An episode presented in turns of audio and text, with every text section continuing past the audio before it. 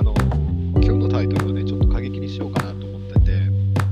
あの、ちょうどアップルさんでね、農家ポッドキャストで、えー、すごいまとめて宣伝してくださってるので、あの、助かってるんですけども、これを機会にね、いろんな人に気づきを持ってもらいたいなっていうのが思ってて、例えば、よく写真で出てくるのが、恵方巻きが生産工場の加工食品加工場ですごいあの山積みに捨てられてるようなやつがあるんですけども、少し考えてみてほしいんですけど、これ最後どうなるんでしょうかね。あの多分工場で出たやつ、家庭のやつはね、あの普通のゴミとして出されてね、あの焼却炉行きかもしれないですけど、あの 今、スーパーで売れ残ったやつにしろ、食品工場にしろ、いろいろ環境のことを考えて、結局、堆肥化っていうのを結構進めてるんですね。で、考えてみてほしいんですけど、恵方巻きで、例えば恵方巻きなくしましたと。で、お米の需要がなくなりました。で、結局どうなるか。田んぼが、まあ、休作するか、他のに転作するかになるんでしょうけども、まあ、休校になれば、まあ、草のひ作る予定だった畑の地力は草に草が生えてくるだけなので、あれですけど、結局、お米農家はあの売り上げが減る。で、結局、そうすると食品ロスになった堆肥が戻ってきても別に作らないってことになるので、別にそれはそれでいいんですけど、どちらか一方が満足すると、どちらか一方が不幸になるんですよね。だから結局循環なので、あの、万事作用が馬じゃないですけど、何が幸せで何が不幸かわからないんですよ。恵方巻2月とか3月ってイベントが、そんなに一番ない時期なので、結構イベントとか何かやる、売上スーパーの売り上げも2月とか落ち込む時期なので、それで恵方巻きっていうのを季節分に合わせて作るんですけど、だから、なんでそんなに恵方巻きばっかりみんな毎年注目するのかなと思ってて、まあ、食べようと思えば食べられる。まあ、その、ただで配ればいいっていう人もいますけど、そうすると売れるはずだったものまで売れなくなって、まあ、経済は縮小していくんで、別にそうすると、あの、余剰に作らなくなるから、まあ、インフレの方向には物不足になりますからね、物の単価っていうのは上がっていくと思うんですよ。だから、今の値段帯域より以下で物を食べたいと思えば、今のある程度効率化された社会をある程度受け入れるっていう寛容性も必要なのかな。あと、一歩考えてみるっていうのも必要なのかなっていうのは少し考えていて、なんで恵方巻きの廃棄される工場のやつを見て、もったいない恵方巻きやめようっていう議論になるのかがよくわかる。恵方巻きやめたところで食品ロス自体はなくならないですよ。一般家庭で炊飯器で2合炊こうが1合炊こうがあなたご飯すべて食べきれてますかって話なんです。あなた家庭でご飯捨ててるでしょ。って話なんですよ。本当にその日作った食材全部食べきってますか。捨ててませんか。あの、じゃあの、洗面、あの、キッチンのシンクの三角コーナーに捨ててませんか。ラーメンだって汁最後まで飲んでますか。もし最後まで食べてますか？って話なんですよ。食品ロスを本当にそこまで考えて普段生活してますか？だからメディアとかが、メディアとかまたそれをもとに商売したりとか補助金をもらおうとか寄付金をもらおうとか、そういうことを考える人はそれ、この写真を出しますよね。恵方巻きこんなにもったいない、食品ロスをなくそう SDGs。でも、食品会社だって SDGs やるわけなんですよ。だ注文が作った料理より返品されたのが少な、あの返品されていっぱいになっちゃった。じゃあこれはそのまま堆肥化だなってなるわけですよ。多分食品工場をそのまま廃棄してるってところ少ないと思うんですよね。参拝業者だって生、食品の生ゴミだったらそのままコンポスト化するはずなんです。だって燃やす方が大変だから、油かけないと燃えないですからね。生ゴミっていうのは。それならコンポスト化した方が一番置いとけばいいので処理がかからないです。場所は取られますけど。だけど燃えてなくなるわけじゃないんですよ。地球の中で循環するわけですよ。またそれがどこかの契約した農家さんの堆肥工場に行くか、畑に行って巻かれて、またそれが次の植物、生産物の元になるわけです。だから、人間が食べて、便として出して、それも死尿とか便の処理がされて、その後どこに行くかっていうとこまで考えないじゃないですか。でも、結局循環するわけですよ。海に行ったって分解されて循、いつかは分解されたものが循環するっていうことなので、何がそんなに嫌なのかなっていう。だから結構なんでそういう短絡的に見せられたものに飛びついてしまうのかっていうのが常々疑問に思っていて、だから自分たちが今何をして、何を、何の環境の中の一部になってるのかっていうところを考えていただきたいんですよ。だから、俺はもうスーパーでどんとイベントだからって並べて、どんと消費してもらいたいし、売れなかったとしたらそれは発注者とかマーケティング不足の責任なので、マーケティングした人の責任なので、それはね、あの商売やっていく上では全部が売れればベストですけど、それはその人のリスクを、商売、利益を上げるためのリスクを取ってる部分なので、だからそこに関しては全然意見を言わないんですよね。だから例えば値段、同じ容量で物を運んでいる時点では、一番量をできるだけその量を運んだ方がコストは一番下がるんですよ。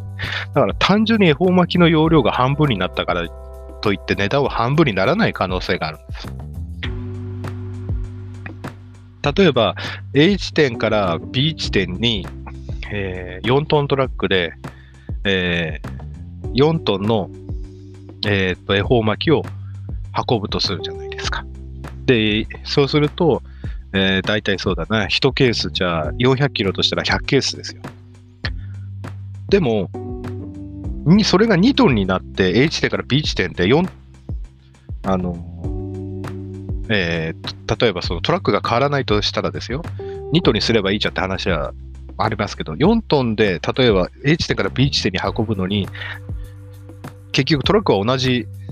食品スーパーとか同じルートで回ってて、あの、だとしたら、その流通コストは半分にならないんですよね。結局、流通する時点ではイベントだって言ってかかってるんですけど、例えば原材料も運ぶときも、その輸送量のマックスで運んだ方が一番安いんですよ。こう流通コストとしては。ちょっとなんか朝方なので話が飛んじゃうんであれなんですけど、だから、その、今まで作ってたやつよりいきなり量を多くしようとしたら余計に流通コストかかるかもしれないですけど、その流通の中で一番最適で一番量を持ってこれてる中で、持ってこれる中で持ってきた方が一番運送費は安いんですよね。原材料を輸送するにしても、商品を輸送するにしても。だから、結局、スーパーに例えば恵方巻きが今まで10個並んでたものが1個になったとしても、恵方巻きを1個持ってくるための運送トラ車は動くわけなんですよ。だから、本当だったら10個分の隙間があるのに1個しか持ってこなかったら、で、1個売れた、え1個売れたら利益100、スーパーの利益100円です。でも、お客様はあと3個あの、あれば3個売れたはずなのにっていうのがあ前提としてあるんですよ。だから、1個しかなくて1個売れるんだったら、その人別にあの、あの全然利益、食品、小売りとしては全然利益を得られる機会がなくなってしまうんです。で、そうすると、どんどんどんどん縮小していってしまう。だ別に縮小することは悪いことではないですけど、だから、ある程度量を運ぶっていうのも、実は、あの、環境の面から言ってそんなに変わらない。で、コストといってもそんな変わらないってことが結構あるんですよ。だからそういうことの複合的な上にスーパーで売ってる食品とか惣菜とか物っていうのは値段が決まっているので、だから、その別にその一場面を切り取った写真に騙されてもらえ、騙されないでいただきたい。少し考えてみてほしいと思うんですよ。スーパーに並んでる野菜が毎日全部売れてるわけでもない。で、それもちゃんと廃棄もされてるはずなんですよ。恵方巻きに比べたらそっちの方がよっぽど問題なんですよ。だから食品ロスをなくそうっていうのは別に悪いことではないですけど、自分たちの日々の生活の中で出てるロスと恵方巻きのロスとでは全然違うわけなんですよ。なので、本当にロスを俺、世の中なくそうと思ったら、冷凍食品か加工食品にするぐらいの生産物ですね。するぐらいの勢いじゃないとできないと思っていて、そうしたら毎年毎月毎日生産してるものっていう感覚が今までの倍とか、例えば年に1回しか取れない米だったら2年に1度しか作らなくていい。良くなるとか、そういうことも起きるんですよね。だから、そっちの方がいい社会であるんであれば、そっちになっていくだろうし、そしたら毎日葉物野菜なんか収穫して出荷する必要もなくなるわけですよね。冷凍とか保存技術が上がるんであれば。別に農家の数だって今の10分の1ぐらいで済むかもしれない。だけど、そういう社会が本当に自分の希望する社会なのか、本当に全てロスがない、無駄相撲がないような社会が本当に出来上がるのかっていうことなんですよ。皆さん完璧なことを1たす1が2じゃないとみんな嫌なんでしょうけど、現実世界では1と1を足したって1.5とか1.3にしかならないことがあるんですよ。なのに、全て完璧さを求めてしまう。作った恵方巻きは全て消費されなければならない。でもそんな社会って現実難しいんですよ。これお聞きの方、お勤めの方もいらっしゃるかもしれないですけど、自分の売っている商品が全て売れたとして、それが全て消費されてるかっていうことは、多分全部消費されてないと思うんですよ。農家にしてもそうですよ。小松菜を何トン出そうが、ほうれん草を何トン出そうが、レタスを何トン出そうが、売れた先では絶対ロスが起きてるんですよ。で、そのロスが、そのロスは、致し方ないロスっていうのはどうしてもあるんです。箱の外側に入ってたら傷むのが早いとか、あとはもう、物自体のの傷み度が早いやものだとか、そういうこともあるし。だから、そういった複合的なことを考えないで、一部分だけ切り取って、恵方巻きをやめようとかっていう短絡的な、ね、あの、ことに行くのはどうなのかなって。なんで恵方巻きばっかり注目されて、クリスマスケーキには廃棄がいっぱいされてるだろう、クリスマスケーキだとか、バレンタインデーのチョコとかに行かないのかなっていうのはいつも思っていて。そういうこともいっぱいあるじゃないですか。だから、それで何か地球が終わるだとか、地球環境が悪化するっていうんであれば本気でやめようと思うんですけども、でも、そんなことでは全然地球っていうのはびくともしないと思ってるんです。で、そんな環境で地球がダメになるんだったら、多分この何十億年の歴史の中で、特に地球っていうのは宇宙から消滅してると思うんです。なので、そういったことを踏まえた上で、その少しニュースとかを、あの、うがった見方をね、えー、してみたら面白いんじゃないかと思って、えー、今日喋ってみました。なんかそういうことが SNS でもインターネットでも、まあ、報道でもテレビでもそうですけど、溢れてるような気がします。多分この時期になったらまた恵方巻きの廃棄の話、テレビでもやるんでしょうけど。だから、でも、行き着く先までは見せないですよね。例えばこれコンポストして野菜、次の野菜とかお米の肥料になってますとかまではみんな SNS でも